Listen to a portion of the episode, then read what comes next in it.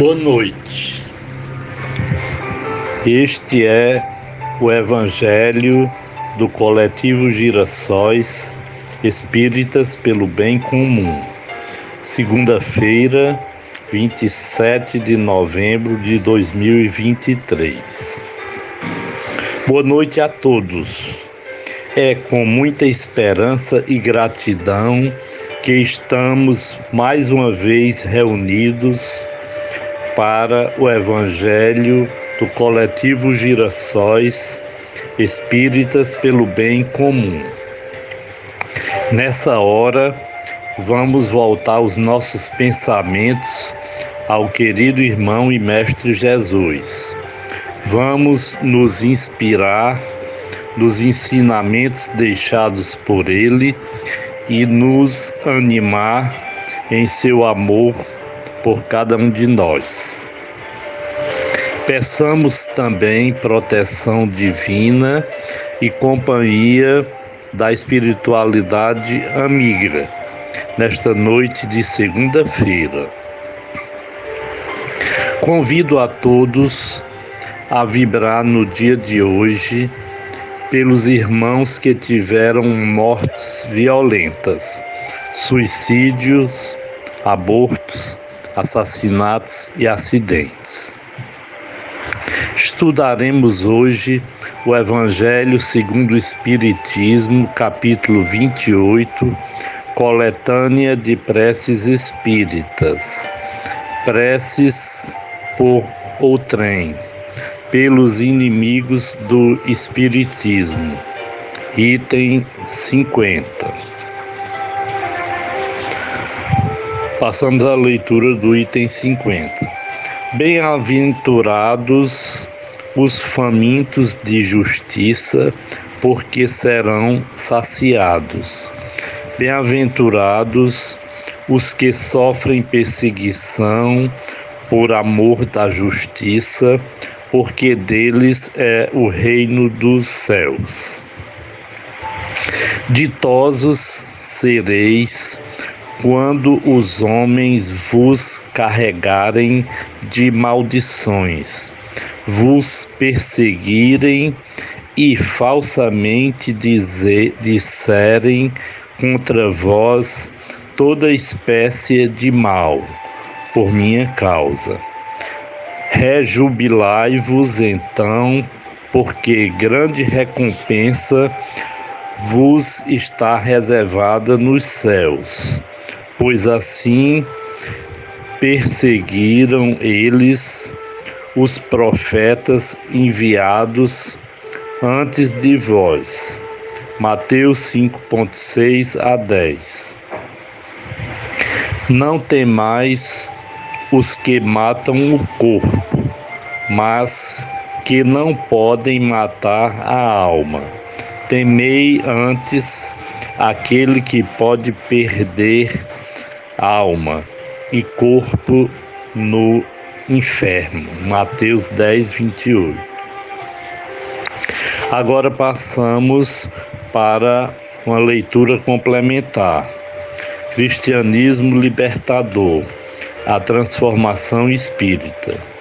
As religiões tradicionais, explicadoras do mundo e pregadoras do certo e do errado, viram desmoronar seus dogmatismos século a século por meio dos avanços da ciência. Sem o apoio numa ciência do espírito, vale dizer, sem trabalharem cientificamente com a imortalidade da alma e a reencarnação, todo o discurso tradicional das religiões que refuta a ciência está fadado a momento passado da história humana. A ciência do espírito serve de fim de qualquer teologia tradicional. Além disso, já há muito a filosofia denuncia o caráter irracional do Deus das religiões tradicionais. Nenhum Deus minimamente razoável pode se apoiar no dogmatismo dessas religiões. Sem que haja uma vida infinita e múltipla, toda a existência humana nasce sob o estigma de uma injustiça insolúvel, injustiça de condições, injustiça de possibilidade. A assim tratada questão é de melhor razoabilidade esquecer-se das questões divinas. Se Deus atualmente não encontra abrigo nas ciências, nas religiões, está confinado em desconfortável local. Por isso, é preciso varrer as infelizes experiências de moral que insistem num mundo terreno injusto e, ao mesmo tempo, num Deus de justiça sem outras explicações mais. Nenhuma religião pode sustentar qualquer moral sem ter por conta a comprovação científica da imortalidade do espírito e da reencarnação. E sustentar a ciência do espírito representa, no fundo, o fim das próprias religiões tradicionais e de suas moralidades.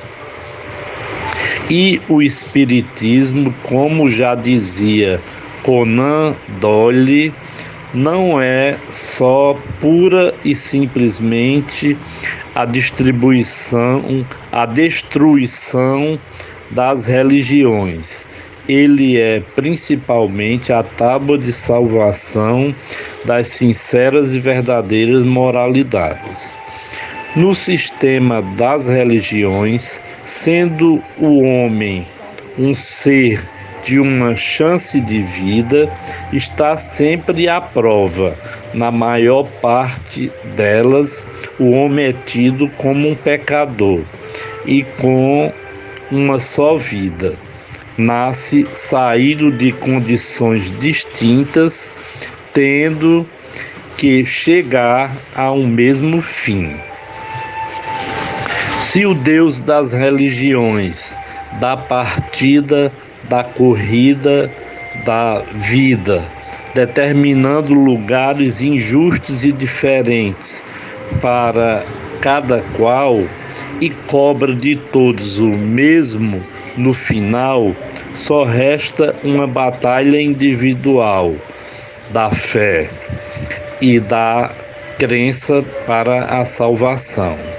A injustiça divina, que é o fundo inconsciente e prático do sentimento religioso, gera o individualismo, que é a base do egoísmo, que por sua vez é o antípoda da verdadeira solidariedade e do amor fraternal.